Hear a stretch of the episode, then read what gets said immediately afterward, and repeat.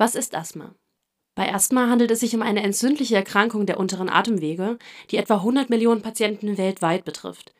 Die Bronchien reagieren dabei überempfindlich auf verschiedene Auslöser, was als bronchiale Hyperreagibilität bezeichnet wird und zu einer chronischen Entzündung der Bronchien führt. Die Beschwerden werden bei vielen Asthmatikern von einem Gefühl der Beklemmung begleitet, was zugleich die deutsche Übersetzung des griechischen Wortes Asthma ist.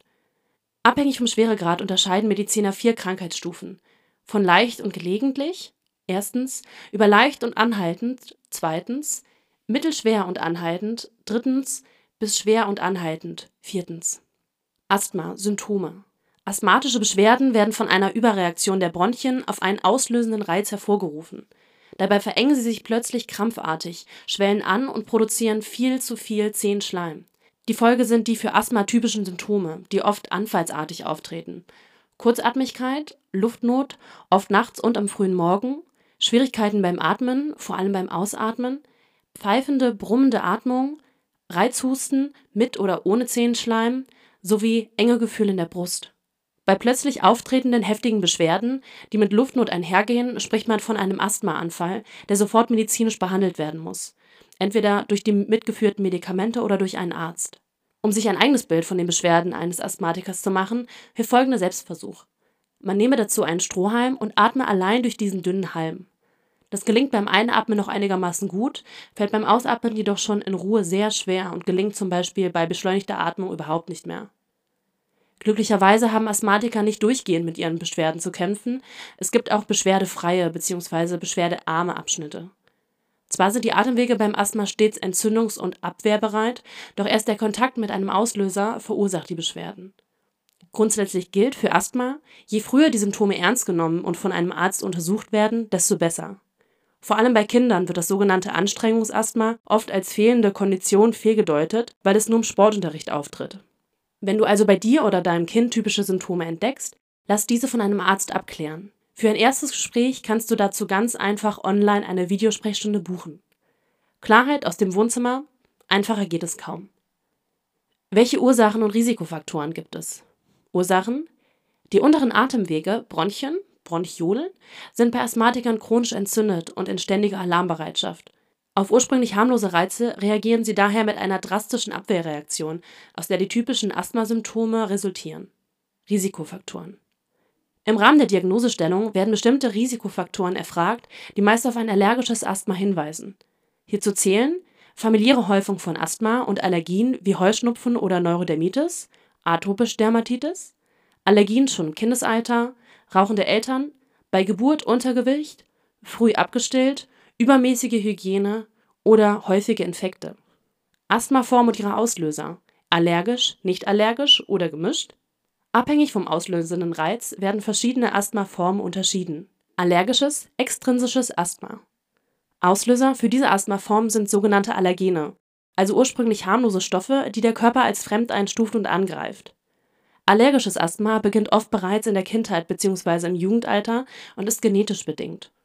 Typische Allergene sind Tierhaare oder Vogelfedern, Pollen von Gräsern und Bäumen, Kot von Hausstaubmilben, Schimmelpilzsporen oder Nahrungsmittel.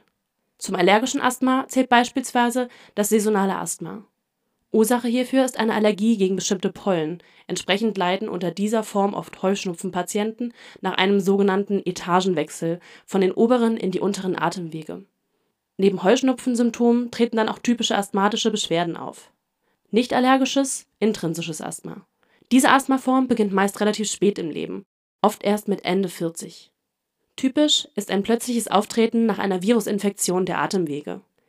Der Verlauf ist meist schon zu Beginn schwer und fast immer von einer chronischen Entzündung der Nasennebenhöhlen begleitet.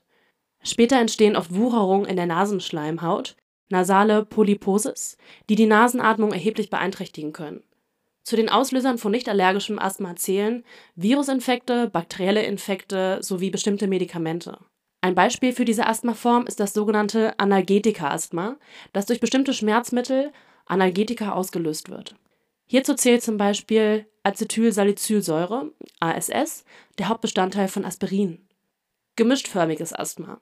Hierbei handelt es sich um Mischformen aus allergischem und nicht-allergischem Asthma alle Asthmaformen können durch unspezifische Reize ausgelöst werden.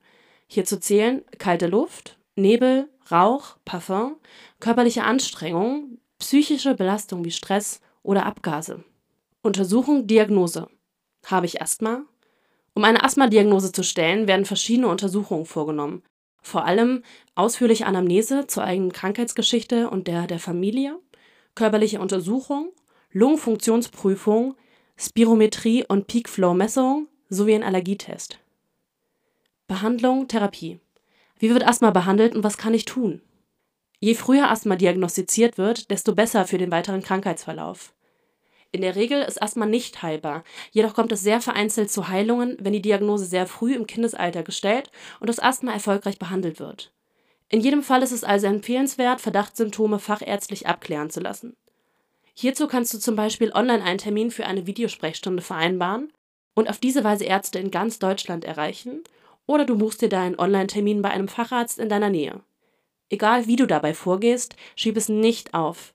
Von allein wird es nicht besser. Ist die Diagnose gesichert, kommen zahlreiche Behandlungsmöglichkeiten in Betracht. Vor allem das Finden und konsequente Vermeiden der Auslöser, die Einnahme der verordneten Medikamente, ob diese nur im Bedarfsfall oder regelmäßig eingenommen werden müssen, entscheidet der Arzt. In der Regel werden vor allem Medikamente zum Inhalieren empfohlen, weil dann die Nebenwirkungen geringer sind. Sie enthalten meist Cortison, das gegen die Entzündung wirkt oder die Teilnahme an Patientenschulungen. Ziel dieser Schulung ist es, dem Patienten durch Techniken und Verhaltensweisen ein möglichst beschwerdefreies Leben zu ermöglichen. Schwerpunkte sind dabei das Erlernen von Entspannungs- und Atemtechniken, zum Beispiel Lippenbremse, das Erkennen und Einschätzen der Beschwerden, das richtige Benutzen eines Inhalators, die richtige Dosierung der Medikamente und deren Anpassung an die Beschwerden, Messung des Peak Flow Wertes inklusive Dokumentation das Erlernen atemerleichternder Körperhaltungen, zum Beispiel Kutschersitz, Torwarthaltung, sowie Selbsthilfetechniken erlernen bei Atemnot. Weitere sinnvolle Maßnahmen sind außerdem, nicht zu rauchen. Regelmäßig körperlich trainieren. Besonders geeignet sind Ausdauersportarten wie Laufen, Schwimmen, Wandern, Radfahren, Inlineskating oder Tanzen.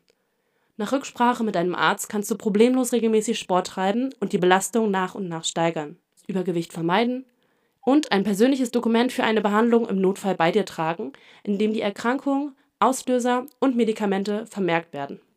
Wie kann ich einem Asthmatiker im Notfall helfen? Als nicht betroffener Zeuge eines Asthmaanfalls zu werden, löst erst einmal Panik aus. Du möchtest helfen, weißt aber nicht wie? Dann orientiere dich an folgenden Punkten. Bleib ruhig. Panik und Hektik verstärken die Atemnot. Hilf dem Patienten, eine Körperhaltung einzunehmen, die die Atmung erleichtert. Kutschersitz, Reitsitz, Torwarthaltung. Hilft bei der Einnahme der Medikamente gemäß dem hoffentlich vorhandenen Selbstbehandlungsplan und rufe einen Arzt, wenn die Beschwerden anhalten. Bitte beachte, dass alle Informationen auf dieser Seite sorgfältig recherchiert wurden, jedoch keine fachärztliche Beratung oder Behandlung ersetzen und nicht dazu genutzt werden dürfen, selbst eine Diagnose zu erstellen oder eine Behandlung zu beginnen. Bitte wende dich bei Verdacht auf Asthma oder Fragen zur Therapie und Medikation an einen Arzt. Dazu kannst du ganz einfach online einen Termin für eine Videosprechstunde bei einem Facharzt oder einen persönlichen Arztbesuch in der Praxis deiner Wahl buchen